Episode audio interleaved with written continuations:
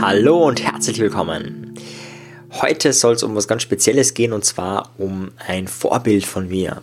Warum? Weil ich kürzlich ein Seminar gehalten habe zum Thema Glaubenssätze und da war tatsächlich das Thema, dass einige keine Vorbilder hatten, beziehungsweise wenn sie einen bestimmten Glaubenssatz installieren wollten bei sich, das ist so eine Möglichkeit im NLP, dass du sagst, hey, du würdest das gerne glauben von dir, wie kann ich das machen? Und dann gibt es im NLP so einen Umsetzungsplan. So ein paar Ideen habe ich ja schon bei der Podcast-Folge Glaubenssätze installieren. Ähm, diese vier Säulen von Glaubenssätze bereits erwähnt. Die haben dann noch andere Techniken. Und ja, da gibt es andere Techniken eben, die ich auch auf meiner Audio-CD, die ich gerade äh, designe, eben, wo es darum geht, destruktive Muster aufzulösen, positive Glaubenssätze zu entwickeln. Und da gibt es eben andere Methoden auch und da wird tatsächlich das Thema, äh, wer könnte denn da geeignet sein? Und das ist eigentlich sehr schade, sehr traurig, gerade in einer Zeit, wo wir Internet haben, wo wir massig Bücher haben und zwar auch günstig. Ja, vor ein paar hundert Jahren hat es Abbücher gegeben, aber da war das halt teuer, so ein Buch. Und heute kriegst du, man mittlerweile, ich das Gefühl, es wird immer ein bisschen teurer, aber lange Zeit haben wir Bücher für 10 Euro gekriegt, jetzt sind es eher bei 15, 20. Äh, die letzten, die ich gekauft habe, sind eher so zwischen 30 und 50. Wobei die jetzt nicht irgendwie farbig waren oder so, sondern ja, einfach ein höherer Preis. Aber grundsätzlich, wir haben unendlich viele Möglichkeiten, an Vorbilder ranzukommen. Das ist wichtig, wenn du dich von Vorbildern inspirieren lassen willst. Natürlich ist es toll, wenn die Person da ist, physisch, aber das brauchst du nicht. das ist das Wichtige und Interessante. Wenn du dich inspirieren lassen willst, wenn du dich verändern willst, dann sind Vorbilder eine super Möglichkeit. Und deswegen wird es jetzt ein paar Folgen geben, in der näheren Zukunft, ich habe es eh schon mal angekündigt, wo ich einfach so ein paar inspirierende Menschen, die, die deren Lebensgeschichte erzähle, deren Idee erzähle. Erstens, weil du, du inspiriert wirst, hey, so könnte man es auch machen, aber auch, damit du vielleicht denkst, hey, das wäre vielleicht eine Person, die hat genau die Fähigkeiten, die ich gerne hätte. Vielleicht beschäftige ich mich noch mehr mit der Person, damit sie ein bisschen abfärbt. Ein Faktor, das habe ich eh schon mal erwähnt, aber ich erwähne sie nochmal ganz kurz, der zeigt oder der das diese Fähigkeit des Abschauens beschleunigt, also dieses Imitationslernen, was da passiert, ist eben einerseits Sympathie und andererseits Ähnlichkeit. Je sympathischer dir jemand ist, desto schneller lernst du und je ähnlicher jemand ist wie du, desto schneller lernst du. Ja, also bei Ähnlichkeit, das sind so Sachen wie Geschlecht, Alter, ähm, Eigenschaften, auch Hobby und so weiter. Also wenn du ein Vorbild hast, dann wirst du es eh mögen, also die Sympathie wird sicher schnell da sein und die Ähnlichkeit, ja, ist halt teilweise gegeben, teilweise nicht. Ich sage natürlich, wenn du jetzt jemanden, zum Beispiel Bruce Lee ist so ein Vorbild von mir, der ist natürlich radikal anders, der ist ähm, andere Kultur, ist ähm, unendlich selbstdiszipliniert, also der ist so selbstdiszipliniert gewesen, das ist wirklich weit weg von, von meinem Niveau. Da kann es tatsächlich sein, dass es am Anfang nicht der ideale, nicht das ideale Vorbild ist, weil das so weit weg ist. Ja, also das kannst du wirklich auch so ein bisschen mit bedenken, wenn du dich verändern willst durch Vorbilder, das so ein bisschen im Hinterkopf haben. Ja, um welches Vorbild soll es heute gehen? Heute soll es um den Milton Erickson gehen.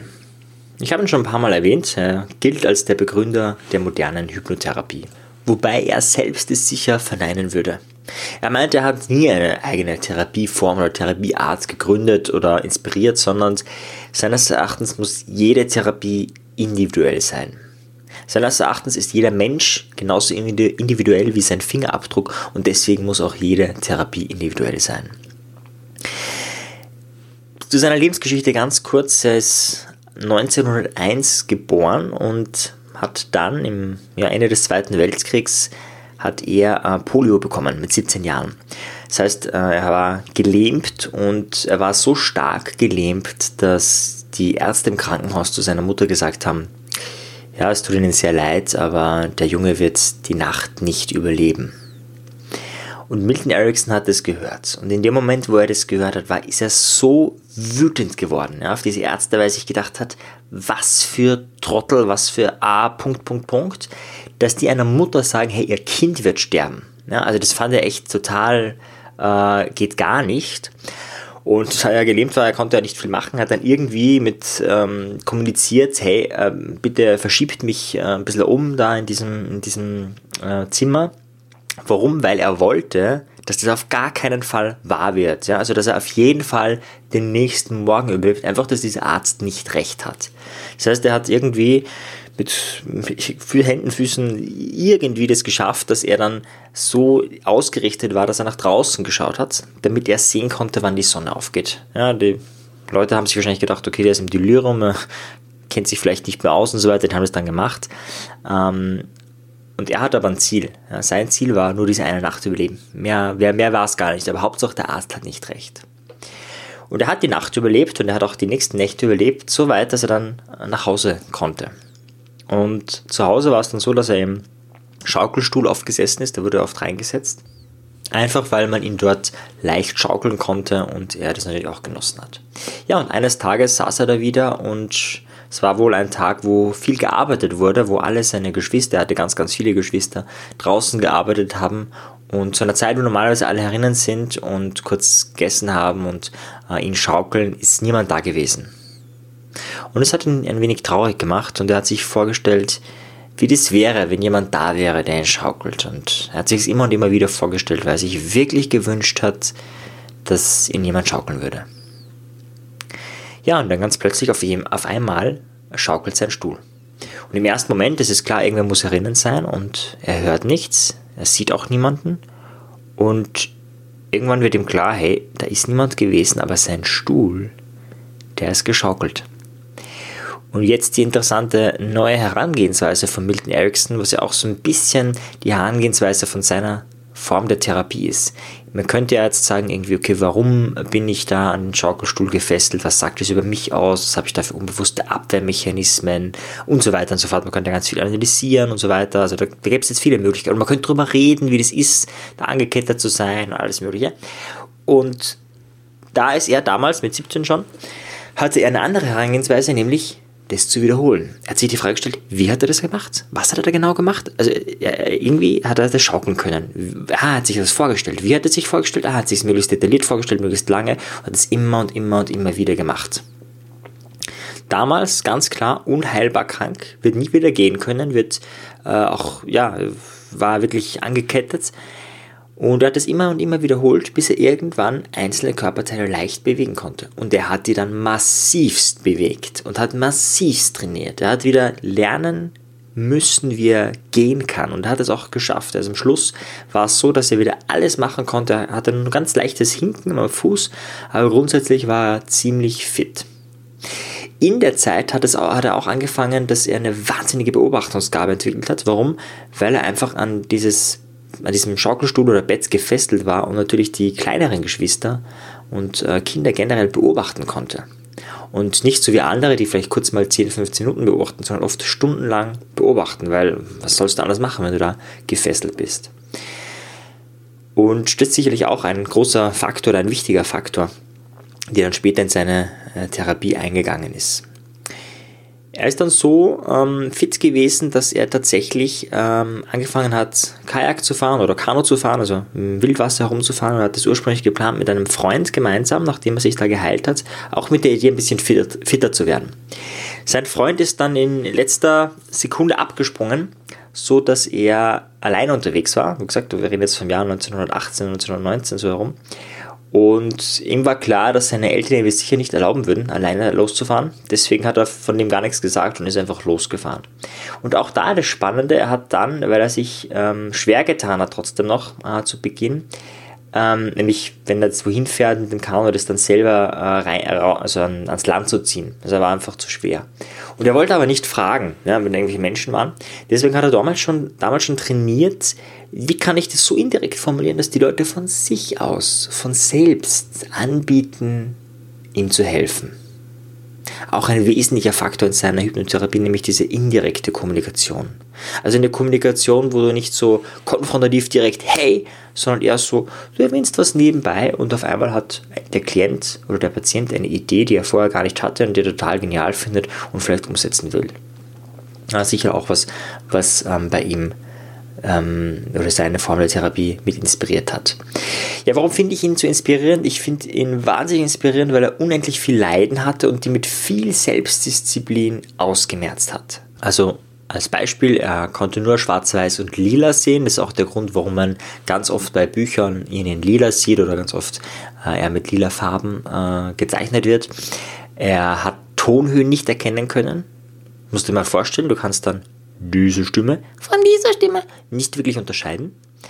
Äh, und er hatte eben, wie gesagt, dann Polio, beziehungsweise später hat er einen Hinkerfuß und im späteren Alter ist er dann wieder an, an dem erkrankt äh, und musste, war im Rollstuhl gefesselt. Und gegen Ende seines Lebens hatte er auch äh, ein chronisches Schmerzsyndrom, was mit Medikamenten und anderen Dingen nicht heilbar war. Das heißt, es ist eigentlich ein Mensch, wo man sagt, boah, ziemliches Krüppel. Ja, also wenn heute jemand chronische Schmerzen hat, im Rollstuhl sitzt, äh, Tonhöhe nicht erkennen kann, äh, nur schwarz-weiß und lila sieht, das wäre so ein Fall, ja, das wäre jemand, der wird vielleicht so Richtung an Pension denken oder so. Das war er gar nicht. Er hat Zeit seines Lebens bis zu äh, seinem Tod äh, gearbeitet und mit Freuden gearbeitet und ist da wirklich ähm, ja, mit Wahnsinnsergebnissen und Wahnsinnsbemühungen vorangegangen. Du kennst vielleicht so diese Studie, besagt, hey, wenn du 10.000 Stunden Zeit in etwas investierst, dann ähm, bist du wirklich gut darin, dann bist, hast du die Meisterschaft. Ja, Gerade so in der Musiktherapie hat man das, äh, nicht Therapie, in, bei den Musikern hat man es als erster erforscht. Das waren die guten, oder wirklich sehr gute Musiker, die haben vielleicht 6.000 oder 8.000 Stunden trainiert und geübt. Die sind wirklich auch Konzertpianisten oder ja, also wirklich gute Leute, aber so ab 10.000, das ist dann die Meisterklasse. Ja, und heute ist eher die Frage, wie früh, also in welchem frühen Alter hast du die 10.000 Stunden schon beisammen. Bei ihm war es aber so, er hat nicht 10.000 Stunden, sondern eher Richtung 10.000 Klienten gehabt. Und damit meine ich jetzt nicht so, wie manche heute sagen, ja, sie haben schon mit 10.000 Leuten gearbeitet, die dann auf einer Bühne waren, wo 2.000 Leute im Publikum waren, wo sie eine Stunde lang jemand die Leute bespaßt haben und dann fällt es in Richtung, okay, ich habe 2000, mit 2.000 Leuten gearbeitet. Nee, nee, ich meine wirklich im Einzel-, maximal Kleingruppensetting, wo er aber auch wirklich im 1 zu 1 Coaching gearbeitet hat.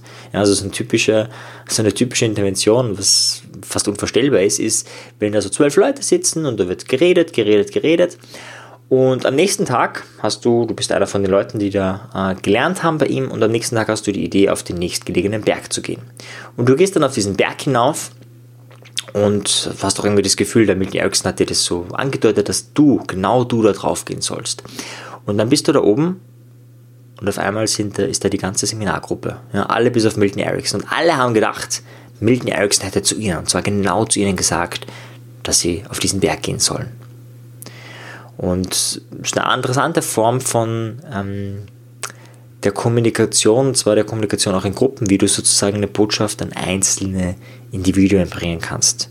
Und dann noch ein anderes Beispiel zu bringen, er hat mal einen ähm, Hypnotiseur äh, auf der Bühne erlebt und der hat versucht, die Leute zu hypnotisieren und er war eben im Publikum und das hat irgendwie nicht geklappt.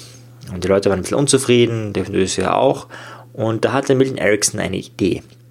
Und zwar ist ihm aufgefallen, er hat gesehen, da gab es eine äh, gelbe und eine rote Kreide im, im Backstage-Bereich und es gab eine einzige Frau und ein, also zwei, also ja, jeweils eine einzige Frau, die ganz in gelb und ganz in rot gekleidet war.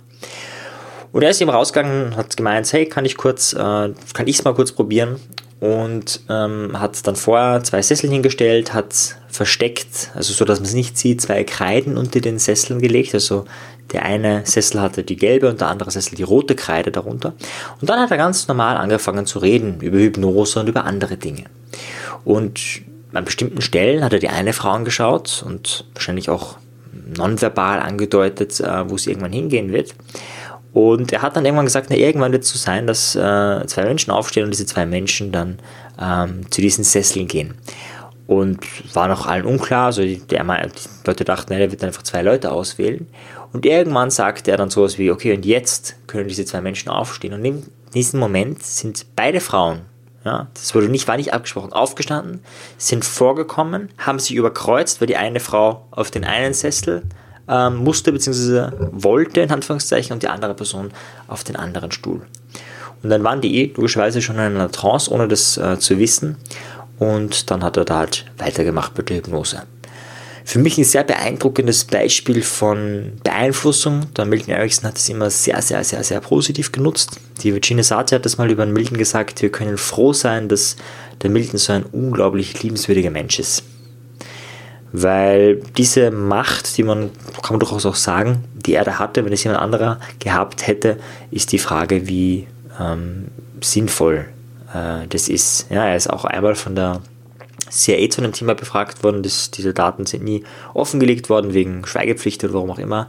Aber zum Beispiel der George Esterbrook, ein anderer Hypnotiseur, der eher diese direkt, also auch zu der Zeit gelebt hat, der ist natürlich auch schon verstorben, ähm, der äh, eher diese direkte äh, Hypnose mehr bevorzugt. Der war da öfters eingeladen, der wurde da öfters äh, herangezogen, äh, wie man mit Hypnose arbeiten kann, gerade auch so, vielleicht auch bei Projekten wie MK Ultra, ich weiß es nicht genau, aber ja, wäre auch spannend, da Nachforschungen anzustellen. Ähm, jedenfalls hat äh, Milton Erickson Zeit seines Lebens immer versucht, ähm, Schritt für Schritt Verbesserungen herbeizuleiten. Also du musst dir vorstellen, wenn du zu ihm kommst, hat er relativ bald eine Idee, wo soll es bei dir hingehen. Er hat sich das als Ziel gesetzt und es war klar, das Ziel wird erreicht und da war nur noch die Frage, okay, was ist der Schritt, der davor passieren muss? Was ist der Schritt, der davor passieren muss? Was ist der Schritt, der davor passieren muss? Und was ist der Schritt, der jetzt passieren muss, der so klein ist, dass dieser Klient das schaffen wird. Ja, manche erkennen das jetzt vielleicht auch im Gruppentraining oder im Einzeltraining wieder, wo ich den Leuten immer wieder Aufgaben gebe, die so klein sind, manchmal auch ein bisschen größer, aber so, so klein sind, dass man sie auch einfach umsetzen kann. Und dann wird es mehr, mehr, mehr und irgendwann veränderst du natürlich deine Gewohnheiten, deine Routinen und du wirst stückchenweise zu einem anderen Menschen. Ja, der Milton Erickson hat, also da gibt es noch ganz viele Geschichten, die hochspannend sind. Also eine Geschichte erzählt er, wo er, die war noch davor, viel früher, also da war er Volksschulalter gewesen oder maximal Hauptschule, ich glaube Volksschulalter. Und er ähm, hat am Anfang, ja, es gab zwei Bücher zu Hause, die Bibel und das Wörterbuch, und er hat angefangen, das Wörterbuch zu lesen. Und es war dann so, dass er nicht gecheckt hat, dass man im Wörterbuch, wenn man jetzt zum Beispiel, ähm, keine Ahnung, Wasserföhn sucht, dass man einfach bei W anfangen kann zu suchen, sondern er hat immer von vorne angefangen, das Wort zu suchen. Äh, von anderen Kindern ist er da ausgelacht worden, hat das irgendwie nicht gecheckt, äh, bis es dann irgendwann doch gecheckt hat. Aber das hatte also zur Folge, dass er ganz, ganz viele Wörter, gerade die, die weiter vorne im Wörterbuch stehen, gelesen hat und immer wieder gelesen hat und so sich einen sehr, sehr großen Sprachwortschatz angeeignet hat und er auch ein sehr gutes Gefühl für Sprache hat, wie einzelne Worte wirken. Ja, das war so ein, ist so ein äh, Spiel von ihm gewesen, ein verdecktes Spiel, zum Beispiel, wenn er auf einer Party ist, dann möchte er gerne, dass irgendeine Person irgendein Wort sagt. Ja? Zum Beispiel, ja, sowas wie Föhn oder sowas wie Kamm oder was auch immer er möchte, dass diese Person das sagt und dann fängt er mit dieser Person zu reden an. Er selbst darf dieses Wort nicht nennen, darf ihn auch nicht bitten, aber durch die Art und Weise, wie er redet, provoziert oder evoziert er eben, dass genau dieses Wort vom anderen gesagt wird. Ja, das ist so eine Spielerei, das ist wie andere, keine Ahnung, äh, Twister oder wie nennt sich das, Activity-Spielen, äh, war das halt so sein Freizeitvergnügen. Er hatte eine wahnsinnige Beobachtungsgabe. Einmal hat er eine Sekretärin, da war er noch äh, Chefarzt irgendwo, in der Klinik äh, gesehen und hat äh, in, das hat er oft gemacht, hat so aufgeschrieben, eine Beobachtung und eine Vermutung und hat es weggepackt. Und ein paar Wochen später kommt die Frau oder die Sekretärin auf ihn zu und sagt, Milton, ich muss dir was sagen. Und der Milton mal antwortete, warte, ich glaube, ich weiß es und gibt ihr den verschlossenen Briefumschlag mit Datum und sagt, ich glaube, da steht drinnen, was du mir sagen möchtest. Und sie macht es auf und sieht, ähm, dass dort seine Deutung ist, dass sie schwanger ist. Und sie ist total fassungslos, weil zu diesem Zeitpunkt wusste sie selbst noch gar nicht, dass sie schwanger war. Ja, da kann man an den Pigmenten, an der Stirn teilweise erkennen und so weiter, aber auch laut seinen Angaben am Gang und an vielen anderen Dingen noch. Also hochspannend, was er damals schon alles beobachten konnte und auch welche Disziplin er hatte, um bei seinen Klienten Fortschritte zu bekommen. Das ist ein kurzer Teil der Geschichte von Milton Haley Erickson, dem Begründer der modernen Hypnotherapie, hat gelebt von 1901 bis 1980. Bis dann, bis zum nächsten Mal. Ciao dir, tschüss.